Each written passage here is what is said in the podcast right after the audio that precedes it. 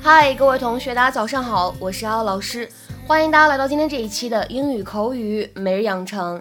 那么今天的话呢，我们来学习非常简短的一段对话。We are horrible people. I'm only following your lead. We are horrible people. I'm only following your lead.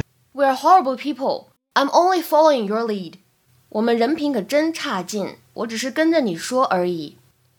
We're horrible people. I'm only following your lead. 在整段对话当中呢，我们的 I'm 和 only 可以选择做连读，可以变成 I'm only, I'm only. Mitchell, we need to make a decision. Well, it was the perfect plan. Turn the rug, and she wouldn't find the stain for years. But we couldn't do it. We're too honest. There are certain moments in life that define you. And this is one of those moments. Oh, guys, I'm so sorry that took so long. Oh my god. What happened here? Jackson did it. He grabbed Lily's strawberry juice and started drinking it. What? We could stop him. It was all over everything. Oh my god. Oh my god. We are horrible people. only following your lead. Yeah, so close you stepped on the back of my shoe. Come here. Jackson's allergic to strawberries. He's throwing clothes up and he can go into anaphylactic shock. I need to inject him right now.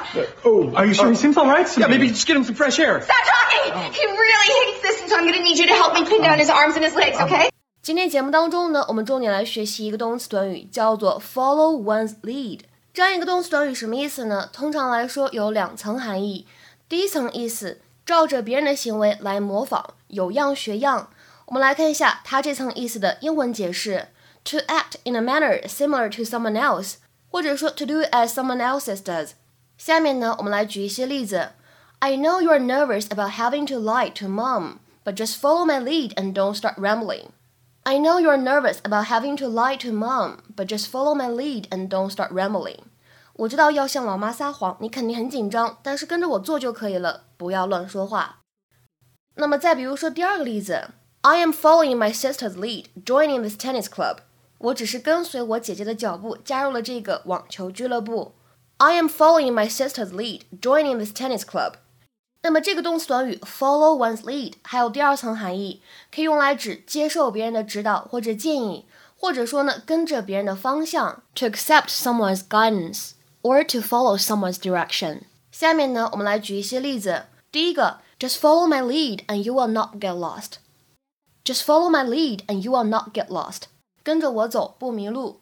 再比如说，看最后一个例子，He followed his father's lead and became a lawyer。He followed his father's lead and became a lawyer. 他子承父业，也做了一名律师。今天的话呢，请各位同学尝试翻译下面这样一个句子，并留言在文章的留言区。 We'll go through the dance routine again. Please follow my lead. We'll go through the dance routine again. Please follow my lead. 请各位同学尝试把你们的翻译呢写在我们今天文章的留言区。我们今天的节目呢就先分享到这里了，拜拜。